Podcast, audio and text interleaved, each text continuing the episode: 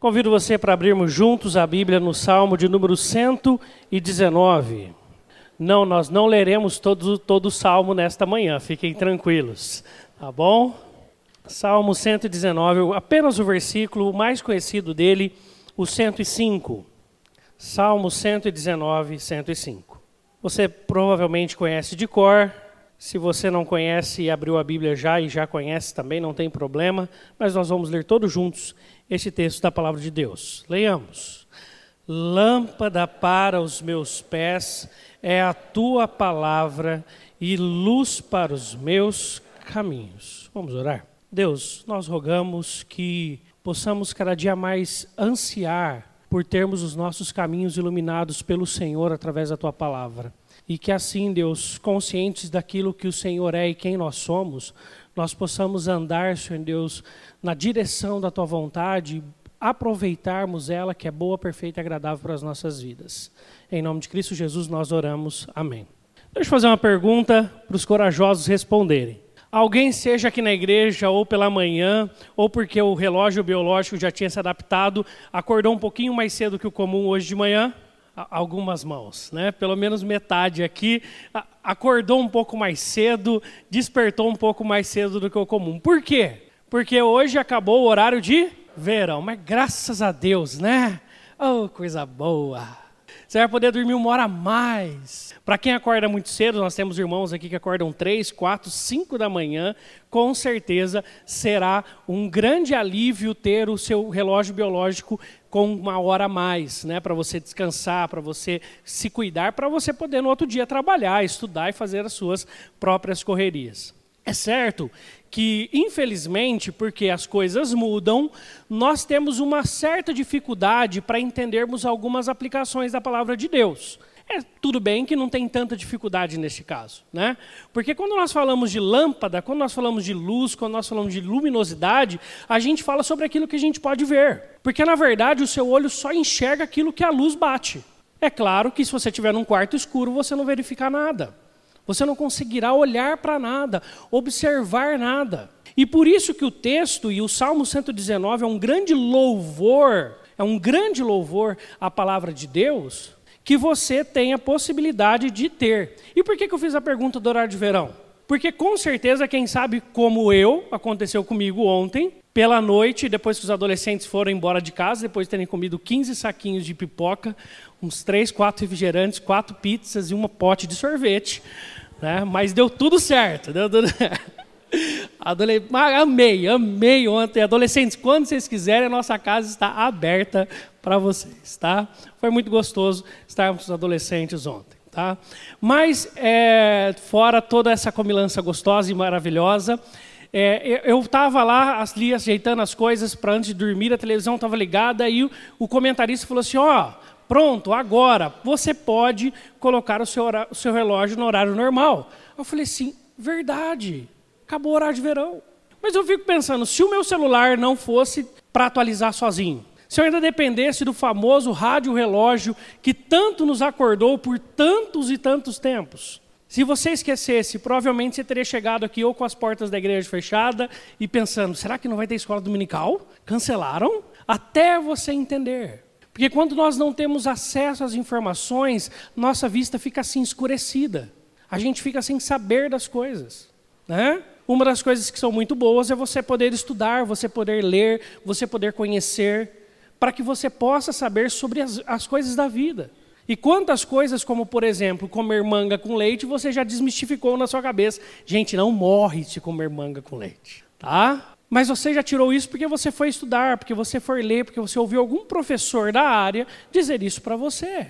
E por isso que a palavra de Deus deve ser consultada, vivida, experimentada, lida, conhecida, desfrutada e outras N coisas. Para que a gente não fique ao léu de, de alguém chegar para a gente e nos dar um toque, como foi o meu caso ontem. Ou do celular atualizar e a vida correr o seu percurso mas você possa estar sempre adiantado no seu entendimento sobre quem Deus é.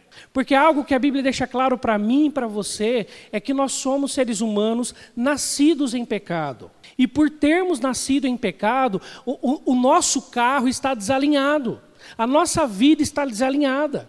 E se nós deixarmos ela correr o seu percurso, ela vai nos levar para caminhos distantes de Deus. E não será de uma hora para outra, será aos pouquinhos, aos pouquinhos, aos pouquinhos. E quando a gente vê, a gente está do lado de lá, bem longe da presença de Deus. Bem longe da presença de Deus. Por isso, nesta manhã, este salmo vem a falar ao nosso coração. Lâmpada para os meus pés é a tua palavra, luz para os meus caminhos. Com certeza para nós, como eu falei, que temos a luz elétrica e tantas outras formas artificiais. Outro dia minha filha ficou encantada quando estava na casa do vô, apertou um botão no celular, ligou uma luzinha no celular. Né? Ela quis mostrar para todo mundo que no celular tinha luzinha. Hoje é fácil arranjar luz. Naquela época não. Naquela época não era tão simples. Era todo um mecanismo para se fazer as lamparinas daquela época. Mas a Bíblia continua do mesmo jeito. Se você não parar, não ler, não buscar, não compreender, não estudar, não for ali dedicar um tempo para isso, você continuará andando no escuro. Você continuará dando aquele dedinho do pé na quina do armário.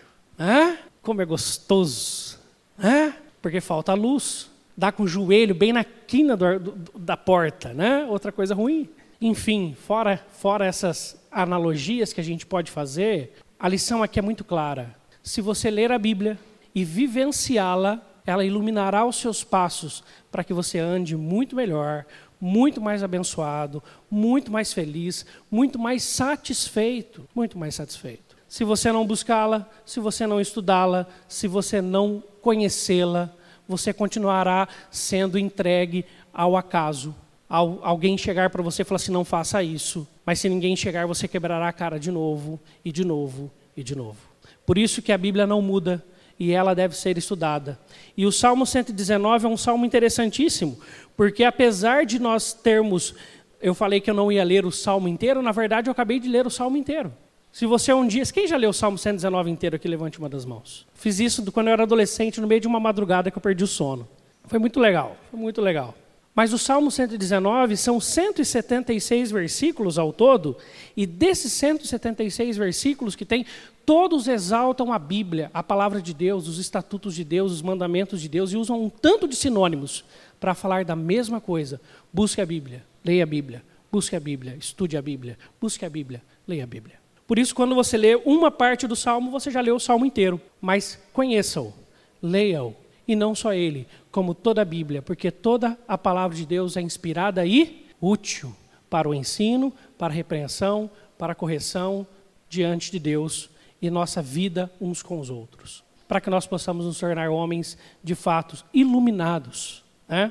que é uma expressão que as pessoas falam, se é uma pessoa iluminada, não é por nós, a luz não está em nós, a luz está na palavra de Deus. Busque-a e Deus já te irá abençoar cada vez mais. Quero que você tenha um tempo com Deus agora de oração também, que é algo também tão importante quanto, mas para que você peça a Deus, se minha leitura da Bíblia está distante do que eu imagino como ideal, como bom, que o Senhor fale ao meu coração, que o Senhor me ajude a reprogramar os meus horários contigo, o Senhor me ajude a me realinhar diante de um estudo bíblico, de uma devocional consistente e diária. Vamos orar? Deus, muito obrigado porque o Senhor nos trouxe nessa manhã. E o Senhor nos trouxe com um propósito em mente para as nossas vidas. Conhecermos mais e sermos mais iluminados pelo Senhor através do Teu Espírito, através do estudo da Tua palavra.